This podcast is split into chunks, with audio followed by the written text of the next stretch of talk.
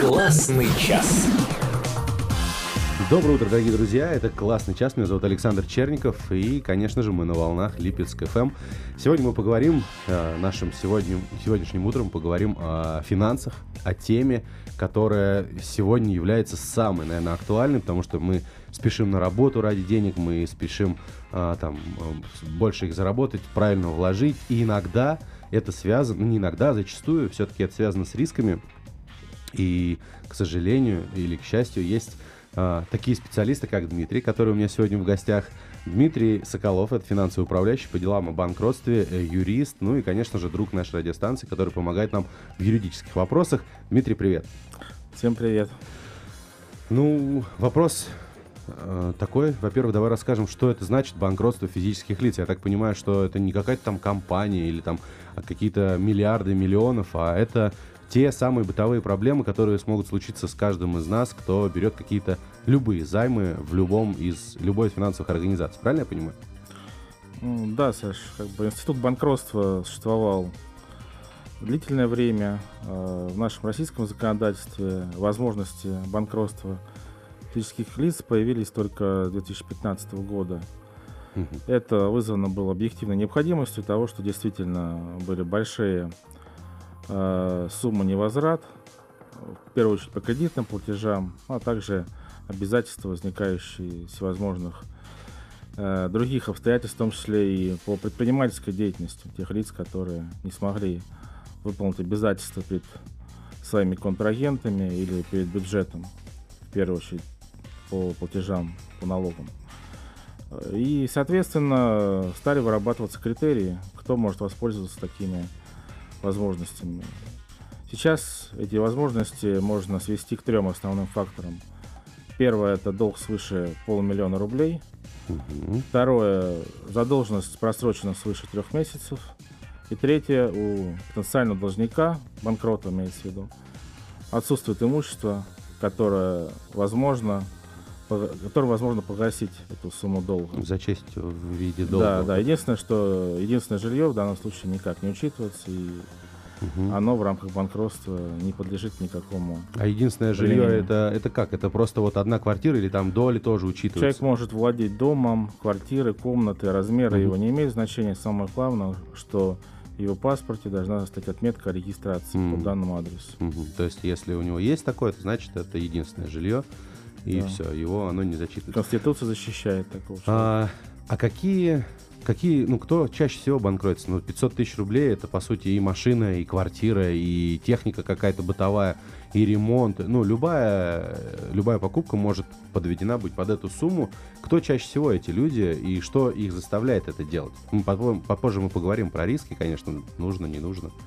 Это всевозможные ситуации от бытовых, э, начинающихся там ситуации дорожно-транспортного происшествия, например. Угу. Заканчивая предпринимателями, которые просто вот попали в ситуацию, например, с той же пандемией, э, и вот вынуждены были прекратить предпринимательскую деятельность, стать физическими лицами и в конце концов подать заявление на банкротство. Самое главное, что здесь не должно быть залоговых э, моментов.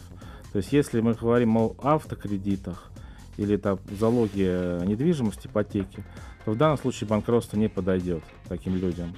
Потому что залоговый кредитор имеет преимущественное право, и в данном случае э, этот залог должен перейти к кредитору, поэтому здесь банкротство, как правило, нецелесообразно. То есть, если у тебя ипотека, то лучше, конечно, э, до последнего пытаться как-то выкрутиться. А банки идут да. навстречу, если вот, ну, ну Всякое же может случиться, ведь э, мы говорим про ипотеку, которую берут там на 20, на 30 лет. Мы угу. же не можем загадывать иногда на 3 года вперед, а здесь говорим про 30 лет. Может ли э, банки идут навстречу? Вот есть такая практика у вас урегулирования таких вопросов, или вы в этом не участвуете? Практика самая разнообразная, но это в данном случае досудебный порядок и инструменты э, регулирования и понуждения с точки зрения нормы права здесь, э, скажем так, заемщик зачастую сильно ограничен. Поэтому все зависит от политики кредитного учреждения. Бывают, кстати, ситуации, когда и само кредитное учреждение э, э, юридически теряет свою правоспособность, ликвидируется, и тогда полномочия переходят к, к агентству страхования вкладов. Поэтому тут ситуация с обеих сторон очень разнообразна. А, как, как понять, что настало время все, э, разорвать финансовые отношения или там обанкротиться, и вообще чем это грозит, и что э, человеку, ну, там же есть какие-то ограничения, потом что нельзя делать, что нельзя иметь и так далее. То есть вот э, это как-то может отразиться плохо на жизни человека. Здесь действительно присутствует э, в плане вот общения э, обнаружен ну, такой психологический барьер, что люди думают, что они попадут в какие-то черные списки, что вот это стыдно, что это отразится на их репутации, на будущем и так далее. Это зачастую заблуждение, никак не связанное с нормами права. То есть, конечно, есть определенные юридические моменты, которые касаются того, что лицо, которое прошло банкротство, наверное, будет с низким э, рейтингом кредитоспособности, не сможет рассчитывать, наверное, на большие возможности по получению кредитов.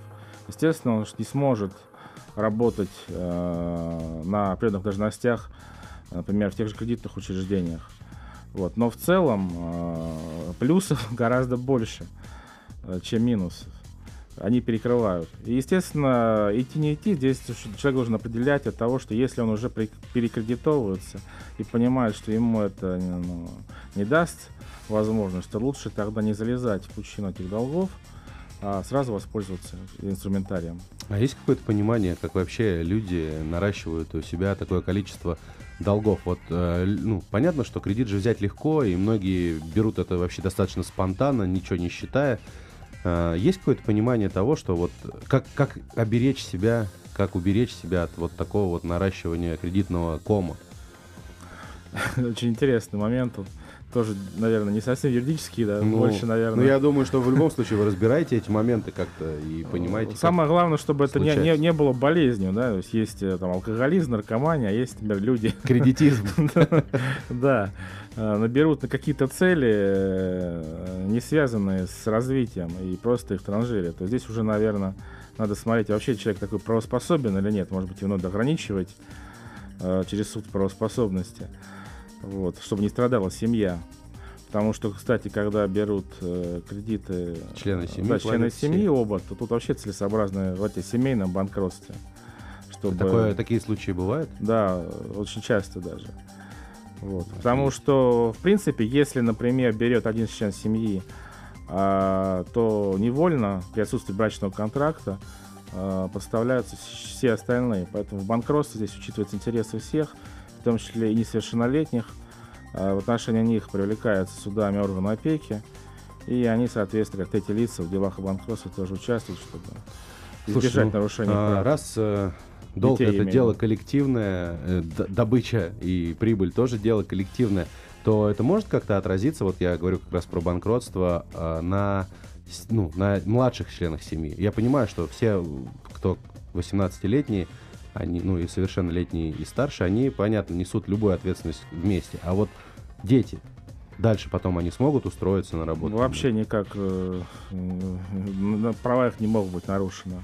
В данном случае самим институтом банкротства. В рамках процедуры самое главное э, это надзор, э, соответственно, органам опеки о том, чтобы процедура банкротства не нарушала их права. Единственное, жилье действительно угу. остается за ними, право проживания и так далее. А в плане вот последствий вообще никак у нас никаких реестров, регистров по членам семьи не ведется. Это правильно, потому что это не является какими-то штрафными санкциями процедуры банкротства. Угу. И, соответственно, никаких... Ну, то есть это не какой-то недуг, это просто вынужденная мера.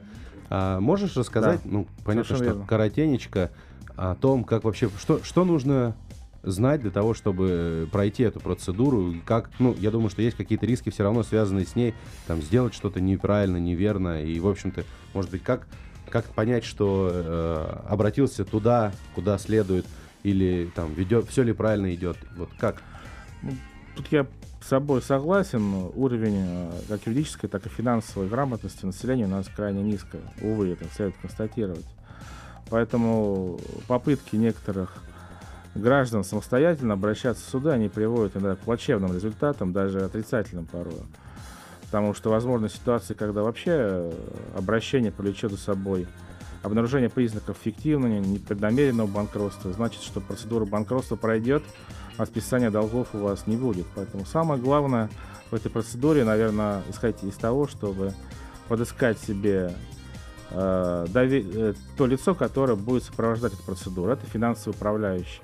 То есть то лицо, которое будет вашим аналитиком, экспертом, который будет э, перед судом э, отвечать за результаты исследованных э, э, ситуаций, связанных с вашим имуществом, э, состояние ваших теку текущих дел и э, дел за три предыдущие года деятельности тоже подвергается анализу. И вот самое главное, я думаю, найти такого финансового управляющего, у которого у вас возникли доверительные отношения, и понимать, что финансовый управляющий, он действует не, не только в интересах должника, он действует в интересах неопределенного круга лиц. Потому что если будет... Никто не должен пострадать. Да, здесь не должен пострадать и кредиторы, здесь не должно быть инструментов мошенничества, потому что многие думают, что банкротство это способ мошенничества, это заблуждение такого легального, да? Нет, это заблуждение, потому что в данном случае действует система э, разновекторного контроля, как со стороны саморегулируемых организаций, со стороны суда, со стороны Росреестра, со стороны кредиторов. Э, и поэтому должник должен быть прозрачный, соответственно, его отношения с управляющим тоже должны начинаться с прозрачности вообще. Ну, вся. доверительные Да. должны. И вот правильный выбор, наверное, наличие этих правильных отношений дает вектор залога на то, что на, э, банкрот получит то, что он может получить. В принципе, как, кстати, и кредитор, потому что бывают ситуации, когда к нам обращаются и кредиторы, и про- провести банкротство должника, чтобы, наоборот, найти э, и оспорить, например, сделки э, по выводу активов. Ничего И себе. В интересах кредитора, так сказать, вернуть то, что уже нельзя сделать, например, в рамках закона об исполнительном производстве, уже пристава бессильно. Мгм. То есть и такое бывает. То есть к вам обращаются не только заемщики, которые хотят погасить свои долги таким способом, но и кредиторы, которые Да. хотят найти то, что было выведено, ну, про- продано, так верно. скажем, уже после того, Да, как и так- и человек такое начал бывает. процедуру. И такое бывает. А, слушай, ну достаточно интересно. Я вот, например, никогда не углублялся в эту тему. А как быть тем людям, которые уже прошли процедуру банкротства, все, и они признаны банкротами, то понятно, что они не имеют долгов сейчас, но и по сути у них нет же возможности взять новый какой-то кредит там или рассрочку. Они не могут пользоваться вот тем, что есть на данный момент. То есть у них нет там возможности взять ипотеку. Или они уже все взяли, что... Юридически такого запрета нет. Банк вам не может отказать в выдаче кредита, потому что вы уже банкрот. Ну, кредитная история это так себе. Кредитная история, да, испортится, но здесь выбирайте. Но в целом э, вы не ограничены. То есть точно так же можно выезжать за границу, точно так же можно открывать ИП, э, работать по найму. То есть все права э, трудовые, корпоративные практически остаются в полном объеме. Ну, за исключением тех, что мы уже говорили, нельзя занимать должности э, в финансовых организациях, Да. нельзя работать э, где-то. Руководителям, да, определенное количество учредителям организации, но это срок пробежит очень быстро и незаметно. А определенно это какое, ну, например, просто чтобы понимать. Ну, просто есть три года, как бы, за- запрет на Ведение да, вот да, да, учреждение ООО и, соответственно, да, создание каких-то бизнесов, Э, организационных правовых форм. Получается, мы говорим про, про банкротство физических лиц, и мы можем э, списывать долги от 500 тысяч рублей и, в принципе, э, до какой суммы? А пределов нет. Да ладно. Да.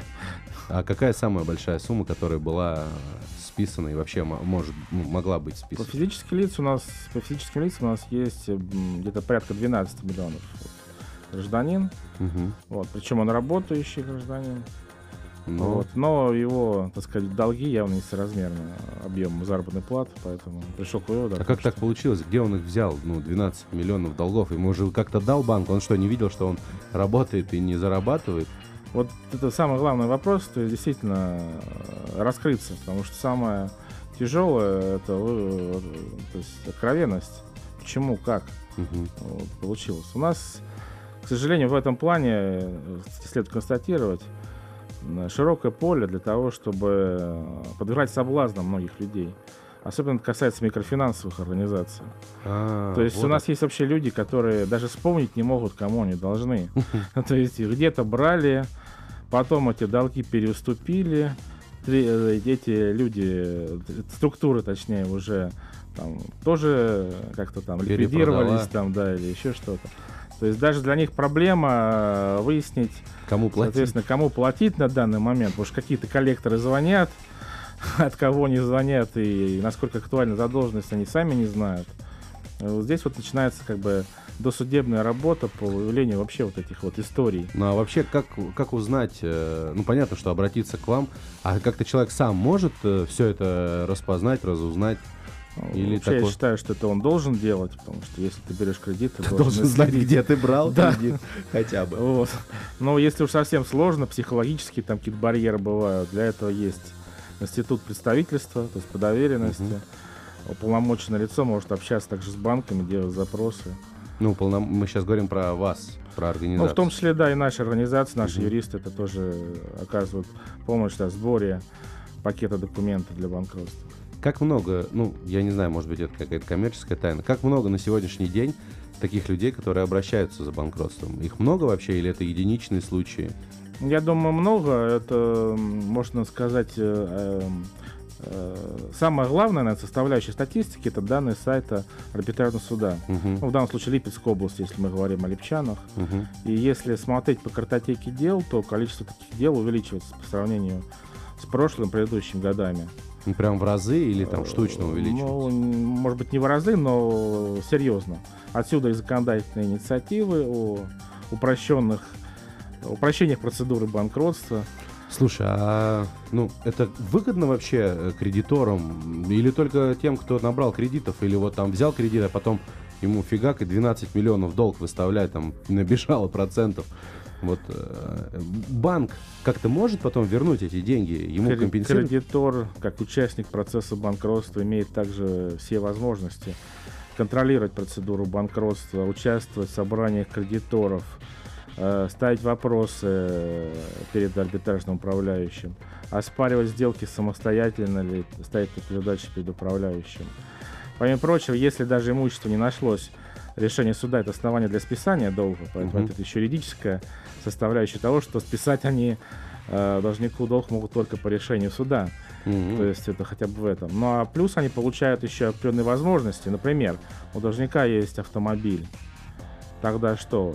В принципе, этот автомобиль можно выставить на торги, реализовать, и тот же банк получает ну, прибыль. Да, живые деньги. Пусть не в полном объеме, но частично в процедуре банкротства делается то, что не было сделано ранее э, самостоятельно, да, должником или в рамках э, по какой-то причине э, исполнительного производства судебным приставом исполнителем.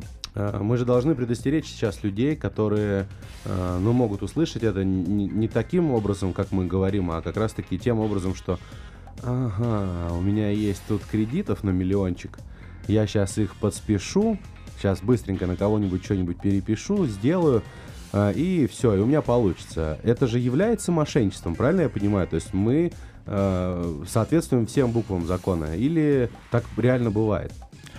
Есть статьи Уголовного кодекса преднамеренное эффективное банкротство. Самое главное это то, что в процессе банкротства таких признаков не будет выявлено. Задача финансового управляющего э, перед судом подго- подготовить э, отчет и заключение о том, что таких признаков не обнаружено. Поэтому, соответственно, для статуса управляющего, для его сохранения и реализации в последующем своей деятельности, э, ну, соответственно, такие кандидаты не нужны. То есть нам ну, нужны люди прозрачные, понятные, и, соответственно, то есть, если, по, то есть, если, по сути, вы можете отказать даже, да, да человеку? то есть, вообще по закону, да, если такие признаки обнаруживаются, я должен об этом сообщить в арбитражный суд и в правоохранительные органы. Так что, друзья, будьте внимательны, осторожны, особенно если вы понимаете, что ну, рано или поздно все-таки придется обратиться, или вот. там вы на грани. Я то... считаю вообще, что самое главное это заранее готовиться ко всем процедурам. А много ли нужно всяких вот этих э, сборов документов э, и так далее, то есть всяких формальностей, чтобы пройти эту процедуру? Ну... Я, я считаю, что действительно да.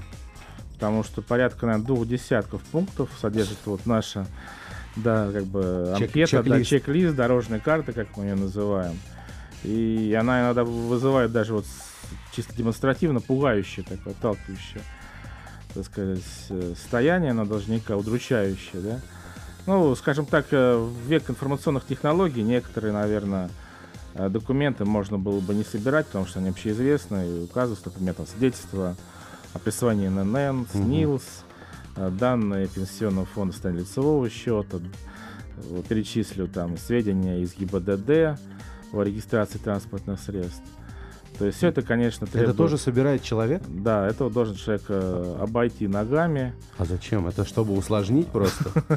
Это чтобы заранее раскрыть информацию, что он э, пустой, что нет имущества. Нет, я понимаю, но а зачем это делает человек? Ведь это же абсолютно известная информация для любой ну, государственной структуры по я запросу. Я даже скажу больше того, что работа финансового управляющего потом стоит в том, чтобы делать то же самое и мониторить эту информацию, не изменилась ли она. Mm. И, по сути, проверять э, эти же сведения и представлять суду объективные данные.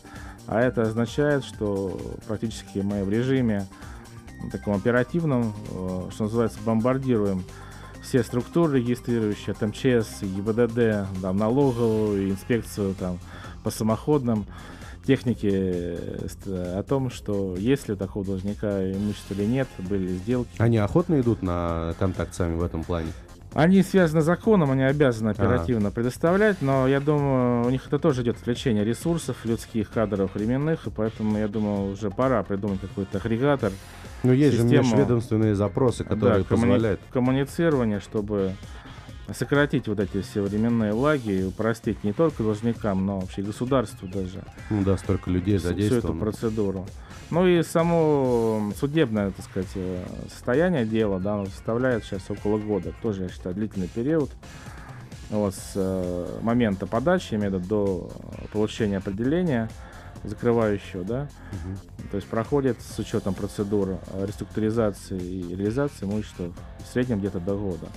То есть, вот эта вся процедура может длиться до года. Да, да. Может и больше. Это зависит как-то от суммы? От суммы это не зависит, зависит от э, водных обстоятельств и э, загруженности конкретного судьи, в чье производство попадает дело, я считаю. А, то есть мы, э, правильно я говорю о том, что, точнее, мы говорили об этом, но я думаю, что стоит уточнить.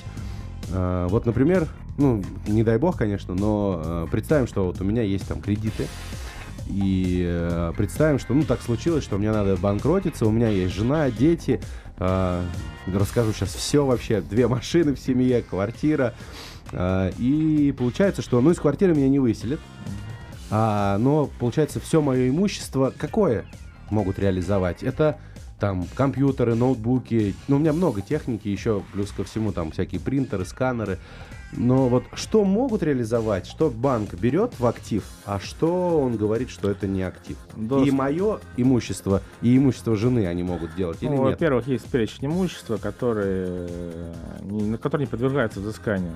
Например? Об этом знают даже приставы, то есть предметы обихода, личные вещи, там, одежда. Ну, личные вещи, ноутбук мой, это личная вещь?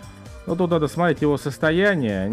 Хорошие. Нет, э, имеется в виду личные вещи, которые Часы, связаны трусы, с предметом ну... там, гигиены, да. Ну, я понял. Опять же, там, например, вот ружье, да, ты охотник. То есть, если это средство существования, то, да, тут надо а я не смогу прокормиться без ружья, конечно. А если это уже, так сказать, э, развлечение, то... Тим, я скажу так, если у меня есть ружье, то ты у меня его не заберешь.